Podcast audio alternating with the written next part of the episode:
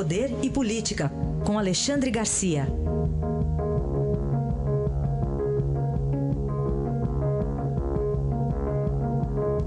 Alexandre, bom dia. Bom dia, Raíssen. Bom, vamos começar. Estamos na véspera aqui da votação importante amanhã na Câmara dos Deputados, a denúncia contra o presidente Michel Temer. Ele parece que está seguro, Alexandre? Está tá, tá muito seguro de si e eu fico estranhando o noticiário. Eu estou longe de Brasília, aí estou dependendo dos outros. Né? Temer assume pessoalmente, Temer distribui emendas, Temer isso, Temer aquilo. Aí eu falo com o prefeito que esteve com ele anteontem, diz, não, ele está tranquilo sobre o resultado, uh, o, o, Eliseu Padilha já tem o cálculo do resultado, né? já está contando com todos os votos, né? e lembrou de uma coisa que é óbvia, né? que ele é o sujeito, o, o presidente da República, que mais se relaciona com o Congresso nesse, nessas últimas décadas, desde que se conhece. Né?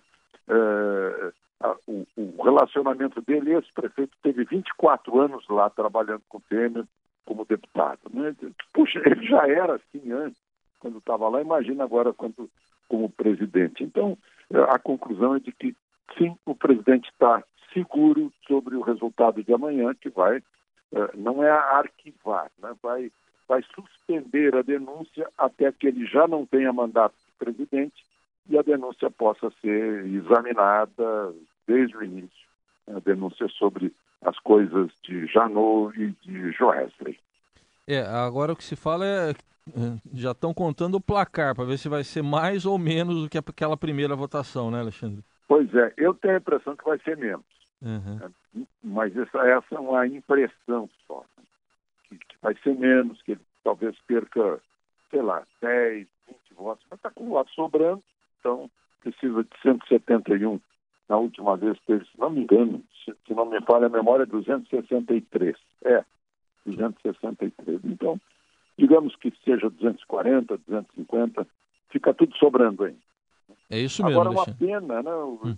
o, país lamenta que desde maio, com essas coisas do Joesley, a economia esteja sendo, de certa forma, né, afetada também, né? Não é tão afetada assim, porque as pessoas estão apostando no Meirelles, no, no, no Ilan Goldfein do Banco Central, né, no que o Pedro Parente está fazendo na Petrobras para tornar a Petrobras mais, mais enxuta e, e mais imune à corrupção. Né? Então, eh, a economia sofre sim, mas não com aquele baque que sofreu em maio. Né? Eu costumo dizer, o, o, o Brasil estava se recuperando, mas aquela nossa alma masoquista uh, imagina, puxa, estamos melhorando, chamem o Joesley. Né? Mais ou menos isso que aconteceu em maio uhum. e voltou a acontecer agora e o Joesley já está na cadeia. Muito bem. Ele e o, irmão também, o Wesley Batista. O Alexandre, é. tivemos aí nessas últimas horas, saiu aí na imprensa espanhola uma declaração que deu o que falar do ex-presidente Lula sobre a ex-presidente Dilma. É verdade, né? No, no El Mundo, né? disse Lula, segundo El Mundo, né? é, Dilma traiu o eleitorado ao fazer ajuste fiscal após as eleições de 2014. E assim começamos a perder credibilidade. E mais adiante, Dilma exagerou na exoneração fiscal para grandes empresas, coisa que Lula também fez. Né? O Instituto Lula disse que ele não usou o verbo trair, mas, enfim, desde ontem Lula está com Dilma fazendo um, um, percurso na região mais pobre de Minas, né, no norte de Minas. É a segunda saída dele em campanha, né, está com Dilma ao lado dele. E, e, primeira saída foi no Nordeste, a gente viu que os resultados não foram bons, lá em pleno Nordeste para Lula. Eu vi agora umas imagens de, de manifestações contra Lula no, no, uh, no trajeto em que ele está com um ônibus, um ônibus leito, um ônibus bonitão, né? já em campanha para o ano que vem. Bom, então aí está o, a, questão do ajuste fiscal lá do ministro Joaquim Levi. Parece que faz tanto tempo e não faz tanto assim, né?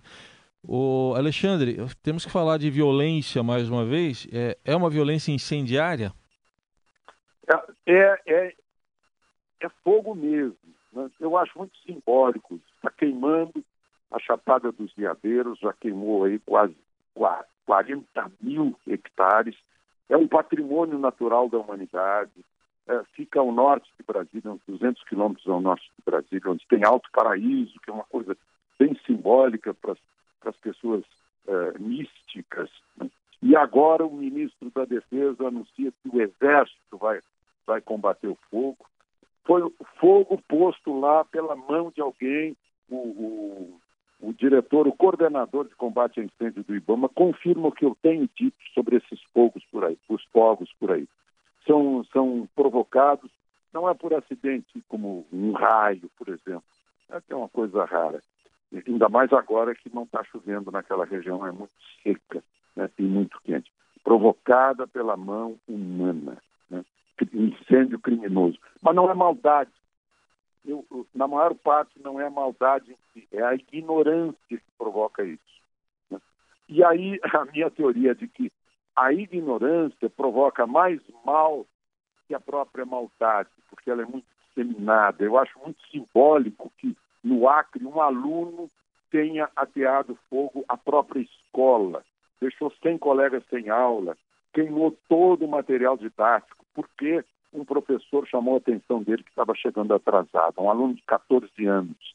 É, é outro símbolo, estão querendo pôr fogo nas escolas, aí não literalmente, né, simbolicamente, porque a ignorância interessa. E, e, é esse círculo vicioso da ignorância nesse país. Né?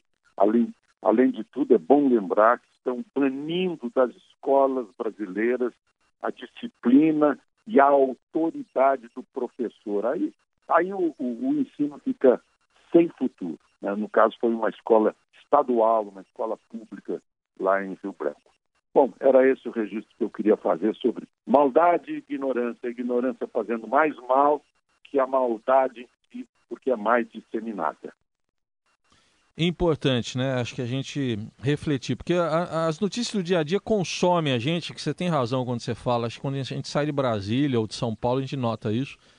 E é, essas coisas que você observa aqui, um, um pouco fora até, teoricamente fora da política, estão muito dentro da política e não fora, na verdade. Por isso que é sempre bom a gente ouvir você sobre esses é outros verdade. assuntos também. E a política tira partido disso é. porque fica mais fácil de manipular quem não tem conhecimento. Né? Uhum. Né? O conhecimento liberta.